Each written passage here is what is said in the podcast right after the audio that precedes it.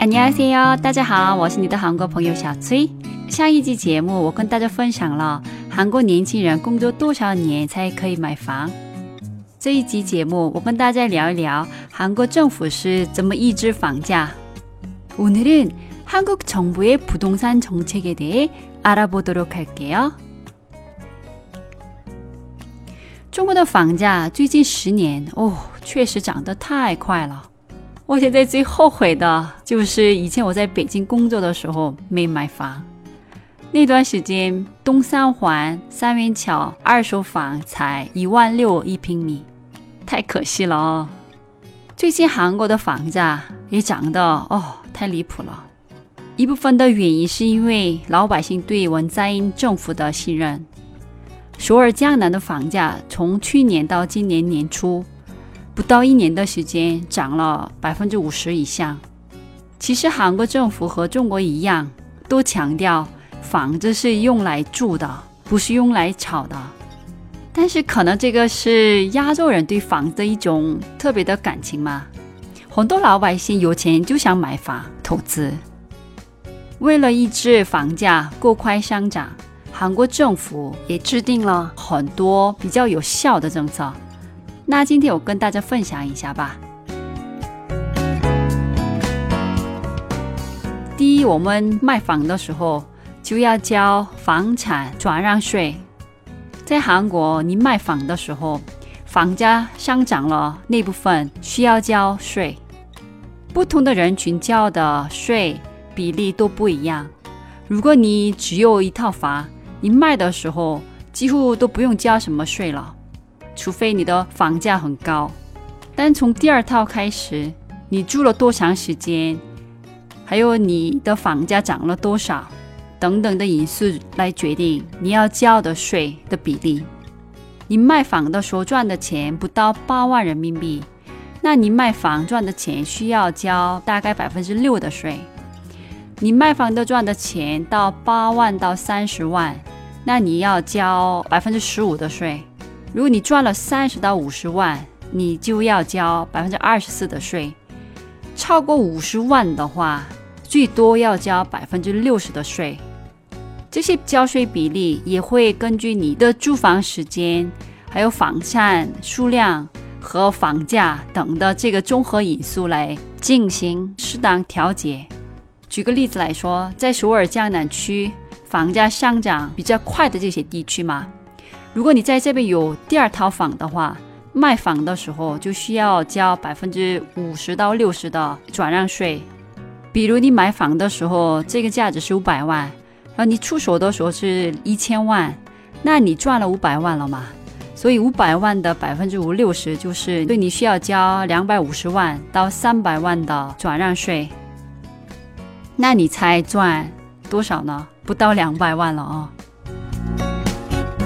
第二，你在韩国有房，就每年都要交房产税。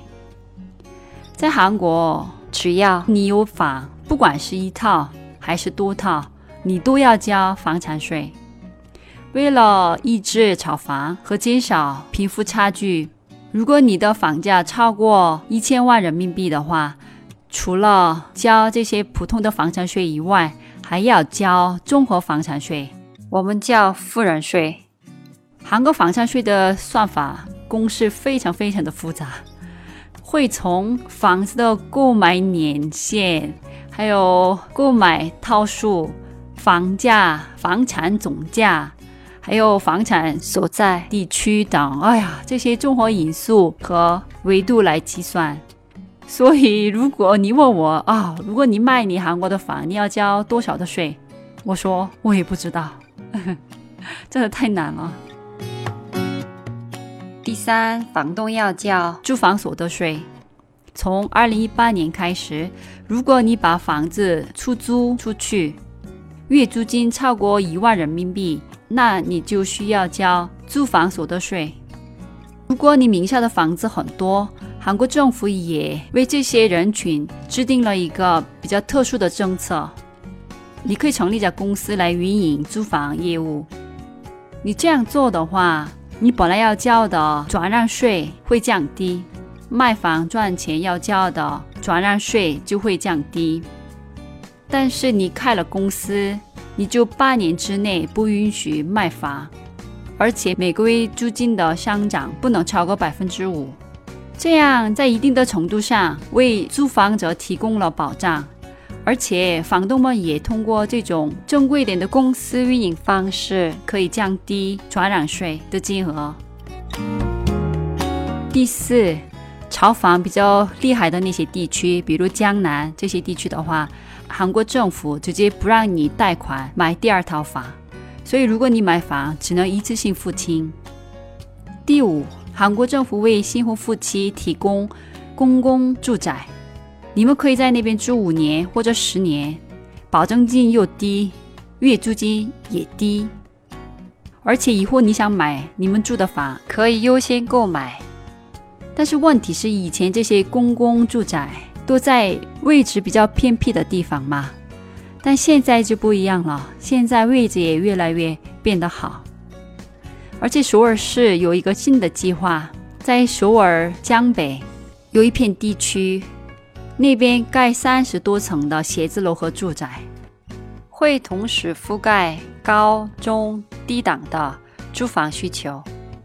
不管在哪个国家，房价涨得太快就不好，但房子压的太多，突然房价跌，哇，这个也是很不好的现象，对整个国家的经济都有会影响的。所以。房价的控制，不管在哪个国家，都是一个社会难题。跟中国人一样，对我们来说，房子有很特别的意义，都希望这辈子能够拥有自己的一套房。但现在很多大城市，很多年轻人都因为房价过高，所以就放弃买房。希望通过政府和我们的共同努力。让更多努力奋斗的年轻人都能够在自己工作生活的城市买到自己心仪的房。那今天的节目到这里了，들어주셔서감사합니다그럼안녕히계세요